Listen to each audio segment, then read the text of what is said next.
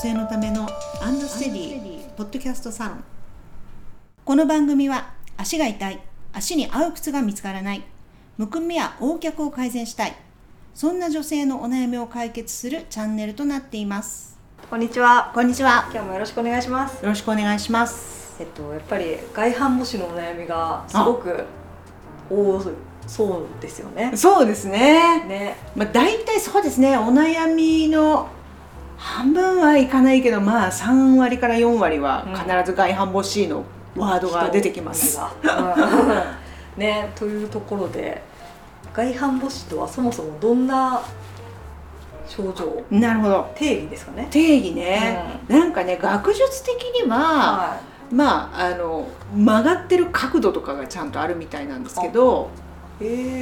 まあ見た目で言うとうん、うん。まあ親指の関節ここはい第二関節がいくの字のように曲がってる足のことですよね。うん。でこの角度がはい。健常な足っていうのはね20度未満なんですけどうん。20度超えると外反母趾っていうふうに言われます。すでひどいところは隣のこの、あうん、あ親指が。そう乗っかっちゃうっていう人差し指の上にねもしくは下に潜り込んじゃうみたいな人もいますねうん。潜り込んじゃう。潜り込んじゃうんですよ。それねもうまともに歩けるわけないじゃないですかそうですよね。そへえ、あ、なるほどね。うだからどうしても外反母趾の人たちの歩き方っていうのは指使わないでペタペタ歩かざるを得ないですよねうん。うん。指を使わないそうか。使えないが正しいかもしれないですけどそうですようね。んそんな重なっちゃってたらもう四本しかないってことですそうです事実上ね。でも大体皆さんね親指以外の指浮いてますから地面からうん使ってないんですよあ一般的に。そうそうそううんだからもうとなると結局指の付け根までしか使わずに歩いてるうん。うん。これねでも私はもう多分よくお話ししてる足の指を動かしてなんぼなんで、うん。うん。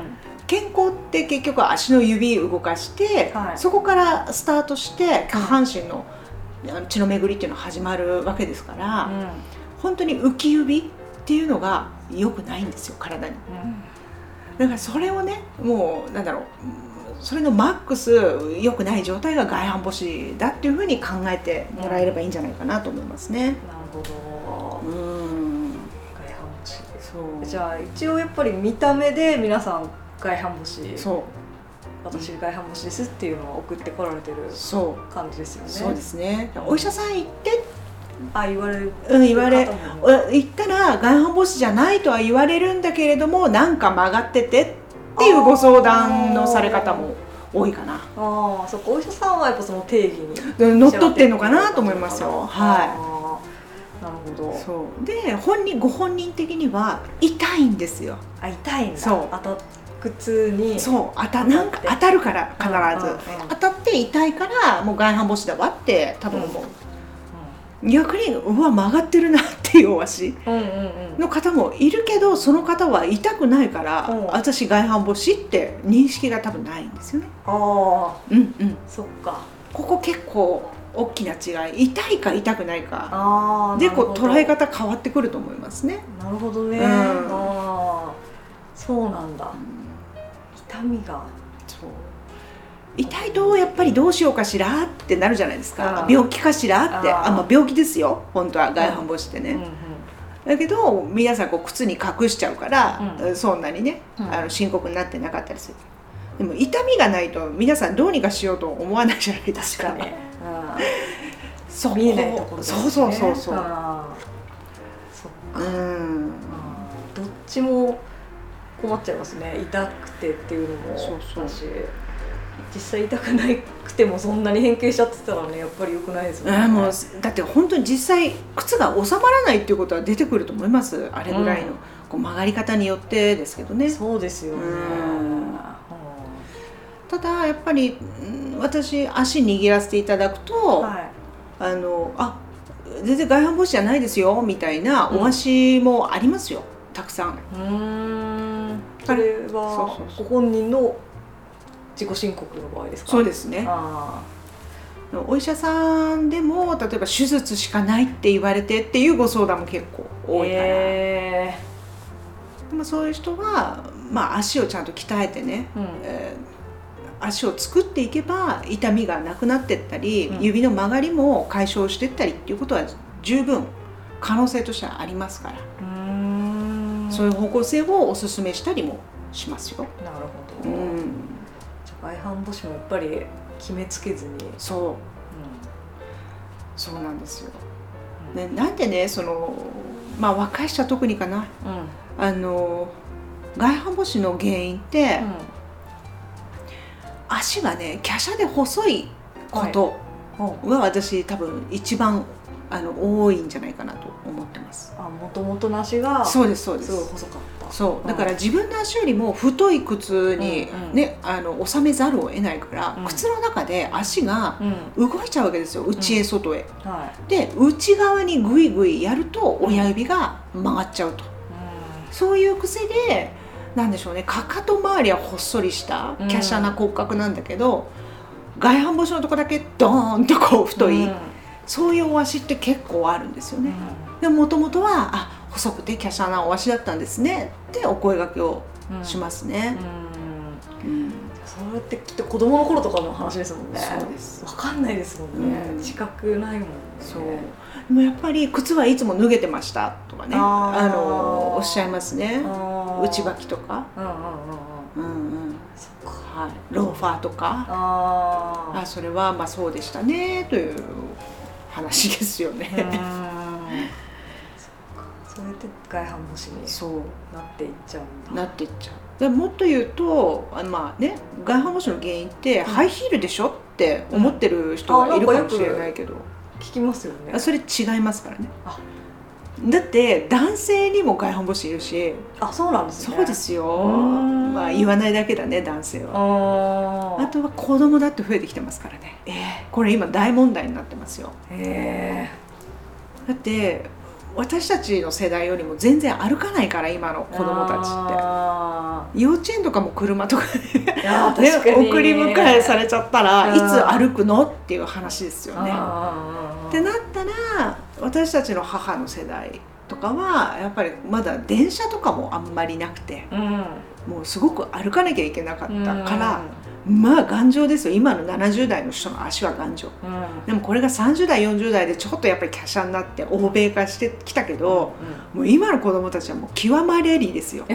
もう本当外人さんと同じ。もう体型と一緒ですから。ああそうだからそれがね戦後に作った靴のまんまうんうん履かせてたらうん。どうなっちゃうの？っていうことですよ。ものすごい浮き指率とうん。ものすごい外反母趾予備軍率、うん。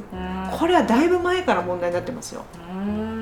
うんえ海外はもっと靴文化が何ですか？もうちょっとちゃんとしてるんですか？ちゃんとしてますよ。あそうなんだもう絶対もう母親がまず靴を選ぶときにだってうん2時間3時間店にいるのは当たり前なんだからね。へえでそれをやっぱ背中でこうね育つわけですよ背中見てね。そういう選び方をまずするし。うんで歩くということもちゃんと学校でやりますよ。ああそうなんだ。そうですよ。だからダンスとかやってる場合じゃないの。本当にそうです。常にちょっと間違えちゃうんですよね、本当に。教育。本当に。あそうなんです、ね、だからもうねなんかハイヒールが悪者みたいな、うん。そういう間違ったあの決めつけではなくて、ハイヒールじゃなくて合わない靴う、うん、だったんですよ。ハイヒールがおそらくたまたまね。なるほどいや男の人の外反母趾はもう厄介ですね。なぜならやっぱり骨組みが女性ほど柔らかくないんですよ。だからこう戻らないなみたいなこう手触り感がねあるんですすよね。そうなんだ。うん。でもほら男性の外反母趾ってあ女性の病気だと思われてるからはちょっと恥ずかしいんですよね。言いづらい。そうそうそうそう。うん。でなんか相談どこにも相談できずにみたいなことを言ってましたねその方は。うんいやーひどかったです。ひどいし動かないし。もうちょっとね気の毒あれは。あそうなんですね。それもうどうしようもないですか？いやーあれはでも靴でどうにかうん。まあかろうじて痛みがないので、ああ弟は痛かっいやその人はもう最初から痛く痛くな痛くないけど俺こんな曲がっちゃってるぞみたいたな言い方をしましたけどあーそっかね、なんか治す、まあ、病院行ったら、治し方って言ったらもうね手術しかありませんとか言われちゃうわけです、そうですよね、でも足の手術は大変ですよね。大事ですよ。あれ片足ずつやらなきゃ、ほら歩けなくなっちゃうから、うん。片足やって松葉杖片足やって松葉杖、うん。1年はかかりますからね。長期スパンすぎる。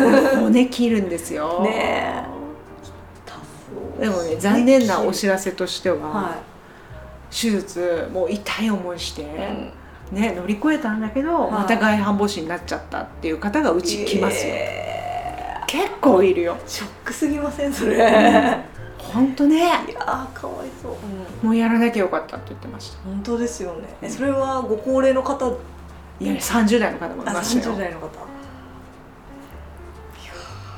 切る前にからねもうちょっと靴の履き替えとかでどうにかなったと思いますけどね。あでもそのもう手術しかないってやっぱおっしゃる病院もあるみたいですかーら、あー。そううん。え小野崎さん的にはもう本当にやっぱ手術しかもうこれは手術しかないなっていう場合もやっぱりありますか、うん。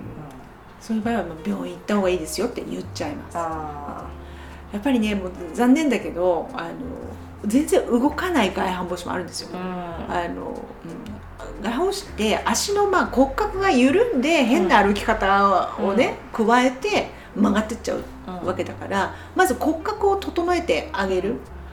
となんか外反母趾が引っ込んじゃって指がまっすぐになったりっていうことも全然あるんですよ。はい、だけど動かない足もあるんですよ。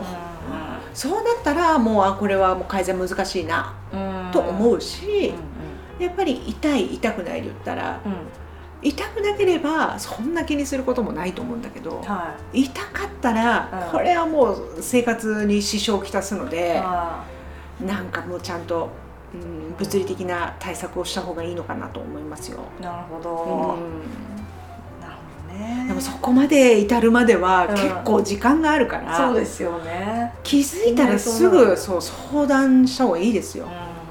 お医者さんはもうとりあえず切ったら終わりですからね、基本は。うんうんうん。リハビリとかもあるかもしれないけど、うん。でもその後結局ね同じ歩き方してたら戻ってっちゃうんですよ外反母趾って、うん。結局歩き方なので緩い靴と歩き方。これの掛け合わせです。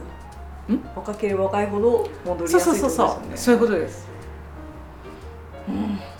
だからこれが例えばほら閉経すると、うん硬くなってくるんですよ。そうするとやっぱり動きがうん良くないからうん。戻りにくくもなる、うんでも戻りにくいからこう動かないから逆に痛みもなくなってくるっていう、うん。ちょっと皮肉なねうん。こともあるけど、はい。まあ、それもね人によって結構あの差があるから、うんとにかく戻る前あ戻る前じゃない。切る前に。そうそうそうそう。切る前。に切る前にはい。一度。一度ねそう。ご相談していただきたいですね、そうです。本当に合う靴を正しく履くだけで全然痛くないってスキップして帰ってったお客さんもいますからね。ら紐締めてなかっただけですねみたいな。あそういうこともあるんですよ、あうん。ね。そう。一年を棒に振るか一瞬で治るかもしれないわけですね。そうそうそうそうだから方法論が見えればいいじゃないですか、うんうん。あこれやれば痛くないんだとか、うんうん。分かった方が心も安心するでしょ。うんそうですね。切るしかないとかなっちゃったらもうみんなもうこうなっちゃうから、ああ大事ですし大事ですよ。はやっぱメスはね本当は入れない方がいいと思いますね。いなるべくね、うん。体にね。ははい。ということで切る前に一度ご相談ください。はい。ということで、はい、今日はそもそも外反母趾とはということでした。はい。はい、番組へのご感想、ご意見などを募集しております。えーエピソードの詳細欄にアンドステディのホームページの URL が貼ってありますので、お問い合わせフォームからお願いいたします。ではありがとうございました。ありがとうございました